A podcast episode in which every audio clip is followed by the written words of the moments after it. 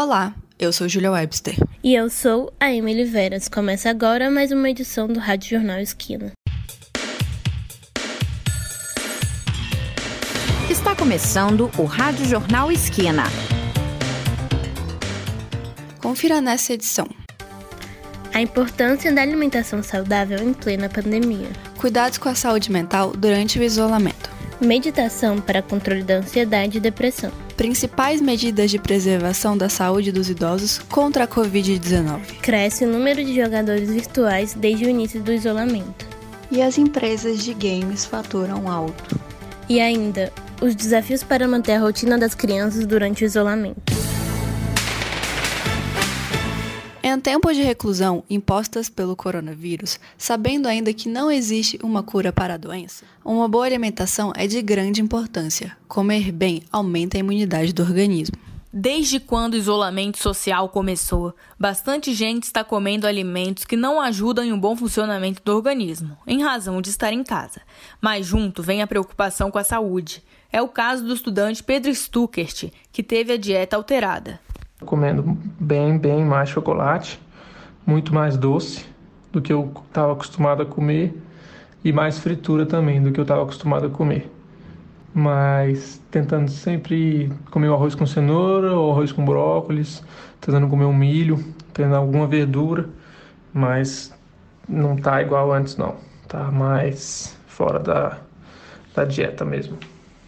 Uma alimentação adequada e saudável reflete na imunidade ou seja, diminui as chances de ficar doente e ajuda na recuperação de forma mais rápida, de acordo com nutricionistas.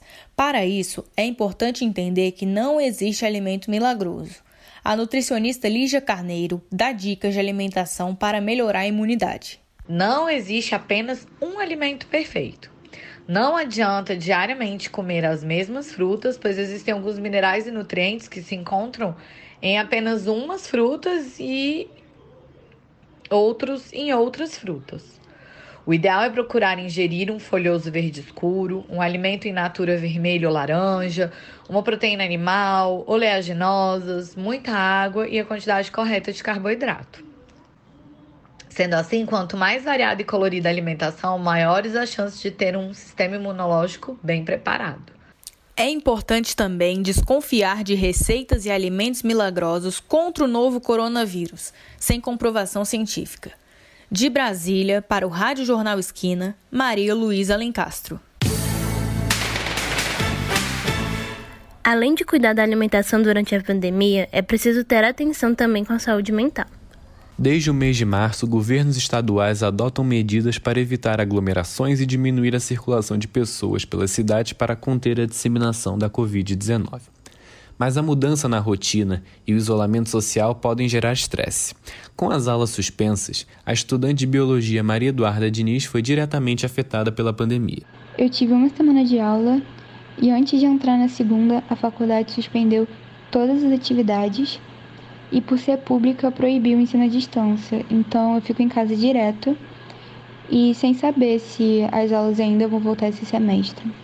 O isolamento pode agravar os casos de pessoas que já possuem um transtorno psicológico, como a ansiedade. A psicóloga Tamara da Silva Barros explica como lidar com esse sentimento. Se trata de ansiedade, a gente pensa logo em aprender alguma coisa nova, que seria mais intrigante, mais desafiador. Né? Então, nesse momento, a ansiedade ela, ela poderia ser trabalhada nesse ponto e fazer coisas novas. O Brasil ainda não chegou ao pico da doença e, por isso, as medidas de isolamento devem ser mantidas por mais algum tempo. Os especialistas orientam que é importante que a população fique em casa e cuide da saúde mental. De Brasília, para o Rádio Jornal Esquina, Enzo Blum. Segundo pesquisa da Universidade Estadual do Rio de Janeiro, houve um aumento dos casos de transtornos mentais durante o isolamento social. Para superar o momento com mais leveza, muitas pessoas recorrem à meditação. A meditação é uma técnica milenar que revigora a saúde física e mental. O controle da respiração é uma das práticas mais conhecidas. No entanto, outras têm se popularizado, como é o caso do mindfulness, que se baseia na atenção plena. A psicóloga Nalis Torres pratica meditação há 15 anos. Pensar em meditação, pensar né, na, na questão da meditação nesse período da pandemia, muito pouco. Né? A meditação ela é para a vida, ela é um exercício diário, ela é um hábito, assim como escovar os dentes. É simplesmente ser, sentar, fechar os olhos, aquietar-se e parar as ondas mentais. Quando você medita, ou pratica a meditação, é um caminho de autoconhecimento, porque na verdade, dentro do yoga, o meditar é um caminho para a hiperconsciência. A administradora Gisele Mello teve o primeiro contato com a meditação durante o isolamento e já sente os benefícios. O isolamento e o fato de trabalhar em casa estavam me deixando ansiosa. Daí passei a meditar com grupos no Instagram, e hoje já me sinto mais calma e focada. Agora que você conhece os benefícios da meditação, que tal experimentá-la? Diariamente, terapeutas realizam meditações guiadas nas redes sociais. Outra opção é baixar aplicativos específicos que auxiliam na prática. De Brasília para o Rádio Jornal Esquina, Daniela Belchior. Previsão do tempo. Confira agora a previsão do tempo para este final de semana e para a última semana de maio, em todo o Distrito Federal. O repórter Enzo Blum traz as informações. O tempo fica estável no fim de semana aqui no Distrito Federal. De acordo com informações do Instituto Nacional de Meteorologia, o INMET, hoje, sexta-feira, a mínima chegou a 14 graus e a máxima pode chegar a 27 graus. No sábado e domingo, há a possibilidade de chuvas isoladas. O mês de maio na região é marcado pela queda nas temperaturas durante a noite e diminuição na quantidade de chuvas. A média de chuva para este mês é de 39 milímetros. Já as temperaturas costumam ficar entre 15 graus a mínima e 26 a máxima. Enzo Blum para o Rádio Jornal Esquina. Notícias da política. As eleições municipais estão previstas para outubro. Deputados e senadores discutem em conjunto a necessidade de adiamento por causa da pandemia. O Congresso avalia adiar o primeiro turno para 15 de novembro ou 6 de dezembro. Ainda não tem consenso sobre a data definitiva. O presidente da Câmara, Rodrigo Maia, afirmou que não vê espaço para prorrogar os mandatos. Notícias de utilidade pública. Comitê Covid-19 distribui 3 mil máscaras protetivas em Taguatinga. Equipes orientam comerciantes e clientes na Avenida Comercial, no Tagua Center, na Feira dos Goianos e na área central da cidade. Segurança vai repassar à Secretaria de Turismo recursos para hotel onde policiais penais podem se hospedar. O programa Colher vai envolver os hotéis Gran Bitar e América Bitar. Médicos de cinco instituições do DF vão atender online pessoas em situação de vulnerabilidade. O atendimento online será realizado por meio de uma plataforma digital que conecta os profissionais voluntários da área de saúde aos acolhidos de cinco instituições do DF. Número de UTIs exclusivas para a Covid-19 é ampliado de 232 para 252 leitos. E no próximo bloco, os cuidados com a saúde dos idosos durante a pandemia. A gente volta já. Você está ouvindo o Rádio Jornal Esquina. Estamos de volta com o Rádio Jornal Esquina. Com a pandemia do novo coronavírus, os idosos são as pessoas mais vulneráveis ao contágio da doença. A repórter Luísa Câmara tem as informações de como proteger os mais velhos. Somente no Distrito Federal, a Defesa Civil monitorou 38 asilos até o momento. O controle serve para verificar se as instituições estão seguindo as medidas determinadas pela OMS. Além das casas de repouso, famílias têm dobrado os cuidados com os idosos, tentando se adaptar com as mudanças sugeridas. É o caso da estudante Kerley Freire, de 41 anos, que mora com os pais que estão no grupo de risco na Asa Norte. Ela relata que é difícil seguir a quarentena. O seu pai, que tem 75 anos e possui deficiência visual, demorou para entender o perigo da Covid-19. Ela ainda conta que todos da casa estão seguindo as medidas de proteção. Todos estão usando máscara, é, todos estão lavando é, as mãos com álcool gel. Aqui na portaria já colocaram álcool gel na entrada e na saída, a gente lava as mãos. Quando a gente chega da rua, lava as roupas, né? Toma o banho, lava as verduras, né? Antes de colocar na geladeira. A gente tem o cuidado de lavar, colocar hipoclorito de sódio, andar só sai quando for necessário ir no mercado, ir no médico, que não pode deixar, ou para pegar algum remédio. A cuidadora de idosos, especialista na saúde de pessoas da terceira idade, Camila Bezerra, conta que nesse momento é fundamental zelar pela saúde dessas pessoas que são mais vulneráveis. Conversar, não deixar a pessoa esquecida, ligar caso a família não more com o idoso, são algumas das medidas importantes. Ela ainda ressalta que o isolamento é crucial e que ele não pode ser descartado pelo uso da máscara e do álcool em gel. Para amenizar um pouco essa questão do isolamento social, né, de não estar tá podendo ver as amigas, de não estar tá podendo sair, de não estar tá podendo realizar seus compromissos normalmente, a minha irmã que tem 65 anos, que já está nessa faixa de risco, o que que ela faz? Ela sempre faz videochamada com as amigas dela e ela também está fazendo cursos online. Ela se inscreveu até numa pós-graduação que ela gosta muito de, dessa parte de estudar, né? Então ela aproveitou esse momento que a gente está vivendo para estar tá se ocupando. A especialista alerta que só se deve sair com idoso quando for extremamente necessário.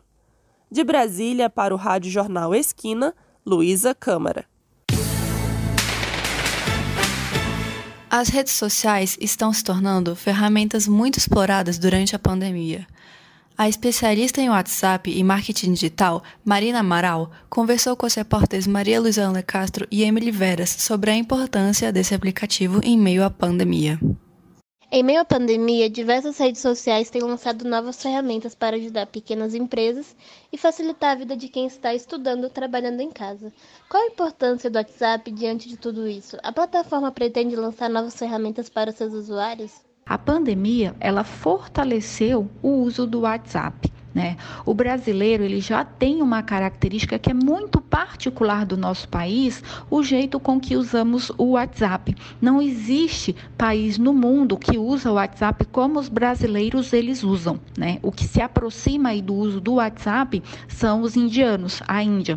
Então é muito característico o jeito que nós brasileiros usamos o WhatsApp e o que a gente faz com ele. Então a pandemia trouxe esse fortalecimento e abriu possibilidade de novos novos negócios, né? O comércio mesmo, se a gente olhar para a questão do delivery, se a gente olhar para a questão é, de, de salões, de manicures, é, comércio onde as pessoas vendem roupas e tudo mais, foi feito uma, é, uma ponte, foi estabelecida uma relação onde a pessoa se coloca à disposição para atender o outro.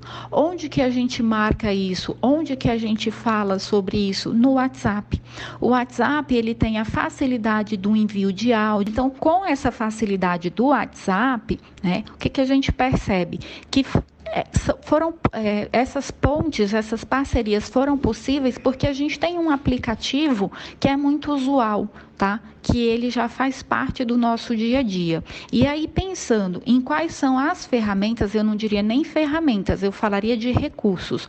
Quais são os recursos que o WhatsApp pode trazer como opção para o usuário, é, a gente viu aí a notícia que saiu na semana passada sobre a videochamada para até 50 pessoas.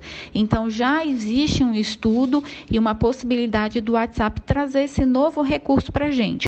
Marina, muito se fala sobre essa questão da lista de transmissão do WhatsApp, mas eu vejo muito pouca gente utilizando essa, essa ferramenta ela realmente é mais adequada para se mandar uma mesma mensagem para várias pessoas ou o grupo continua sendo a melhor opção?